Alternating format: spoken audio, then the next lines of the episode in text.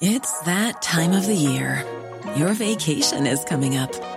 You can already hear the beach waves, feel the warm breeze, relax, and think about work. You really, really want it all to work out while you're away. Monday.com gives you and the team that peace of mind. When all work is on one platform and everyone's in sync, things just flow wherever you are. Tap the banner to go to Monday.com.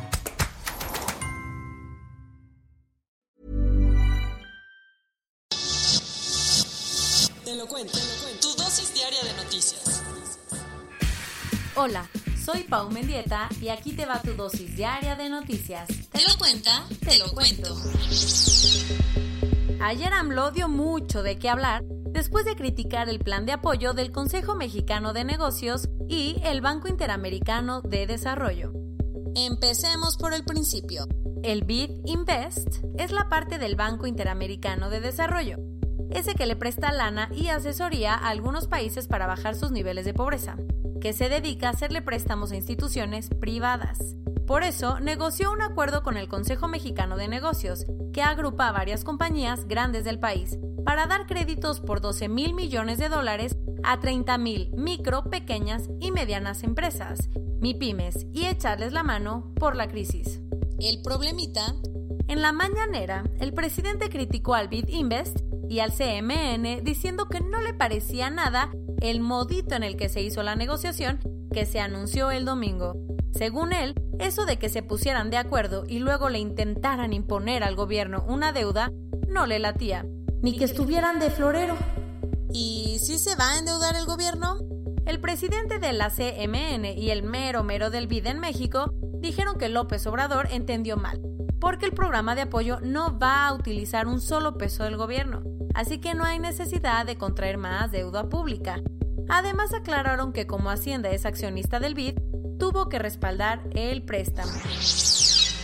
El deal es una línea de crédito revolvente hasta por 200 mil millones de pesos para las MIPIMES, que buscan lograr un factoraje inverso.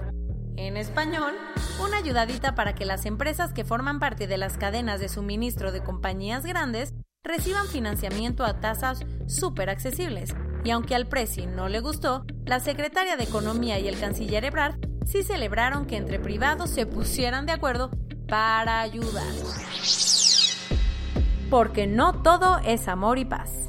El presidente de El Salvador, Nayib Bukele, declaró un estado de emergencia en las prisiones y le pidió a la policía usar la fuerza letal contra las pandillas. Parece que esa idea de Bukele como progre y casi casi influencer en Twitter empezó a desaparecer el domingo en la noche cuando autorizó que la policía y el ejército usaran la fuerza letal para hacerle frente a las maras, los grupos pandilleros responsables de la mayoría de la violencia en Centroamérica. La decisión de Nayib viene después de uno de los fines de semana más violentos desde que inició su gobierno en 2019, con por lo menos 40 asesinatos en solo 72 horas. Según el presidente Millennial, la violencia está desatada porque las maras han aprovechado que la policía está ayudando a que se cumpla la cuarentena obligatoria. Así que para evitar que los pandilleros armen un alboroto desde la cárcel, ordenó que los presos se queden encerrados en sus celdas las 24 horas del día. Ahora, muchas organizaciones de derechos humanos como Human Rights Watch y Amnistía Internacional están manifestando su preocupación, pues estas medidas podrían provocar violaciones a derechos humanos. Parece que Mohammed bin Salman, el príncipe heredero de Arabia Saudita, anda muy de buenas esta semana. Ah, sí. Primero te contamos que había abolido los latigazos como un castigo, y ayer el régimen volvió a sorprender al mundo al anunciar que también va a abolir la pena de muerte para menores de edad. Con la medida se verán beneficiados todos aquellos que hayan cometido un delito mientras eran menores de edad, y según el decreto real con el que anunciaron el cambio, los convictos tendrán que cumplir una pena de no más de 10 años en una prisión juvenil. Es un pájaro, es un avión. Finalmente, el Pentágono publicó tres videos donde se ven algunos fenómenos aéreos no identificados. Acuérdate que las imágenes habían sido publicadas desde septiembre por una empresa privada, pero las autoridades estadounidenses no habían dicho ni pío porque estaban analizándolas para evitar que tuvieran algún material sensible sobre instalaciones o sistemas del gobierno. Y entonces, ahora que la Marina sabe que está a salvo, publicó los videos con todos los comentarios de algunos de sus miembros sobre los ovnis para que no haya chismes por ahí. Te tenemos una alternativa para decorar tu casa gracias a unos científicos ingleses que lograron crear una planta que emite una misteriosa luz verde. Fácil. Le implantaron genes de hongos que tienen propiedades bioluminiscentes. Su idea es que en un par de años, cuando las plantas sean más brillantes y pasen todos los controles sanitarios, salgan al mercado e incluso creen que en un futuro podrían vender árboles de Navidad con luz propia.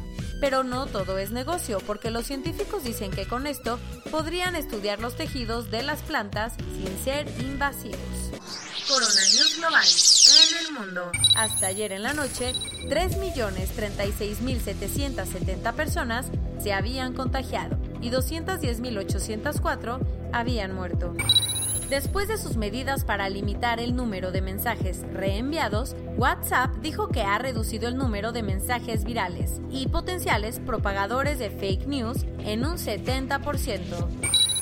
En Alemania, la gente que no use cubrebocas en la calle podría ser multada con hasta 10.000 euros. El embajador chino en Australia dijo que si el gobierno de ese país sigue con su investigación independiente para ver el origen del coronavirus, podría enfrentar un boicot económico, turístico y académico de China. Según el director de la Organización Mundial de la Salud, la pandemia del coronavirus está lejos de terminar. Además, dejó claro que si no lo afrontamos con unidad, no habrá manera de ganarle. En México, hasta ayer en la noche, 15.529 personas se habían enfermado de COVID-19 y desafortunadamente 1.434 habían muerto.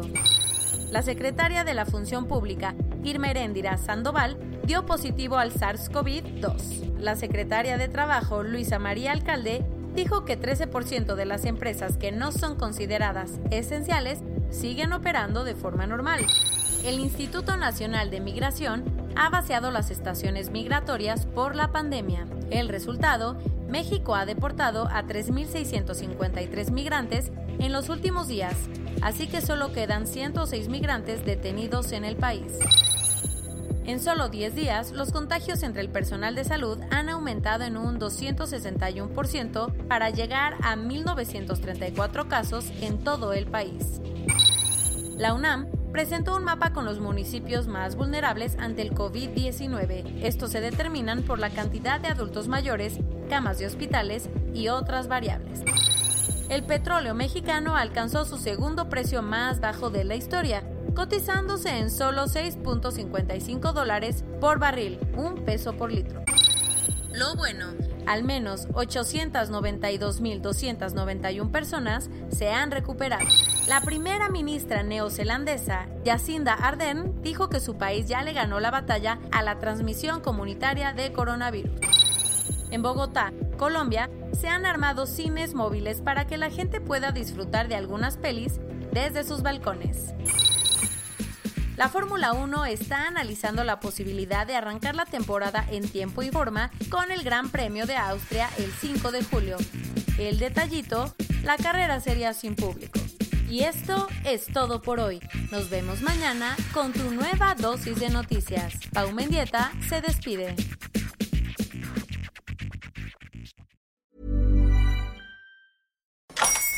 Hola, buenos días, mi pana. Buenos días, bienvenido a Sherwin Williams. ¡Ey! ¿Qué onda, compadre?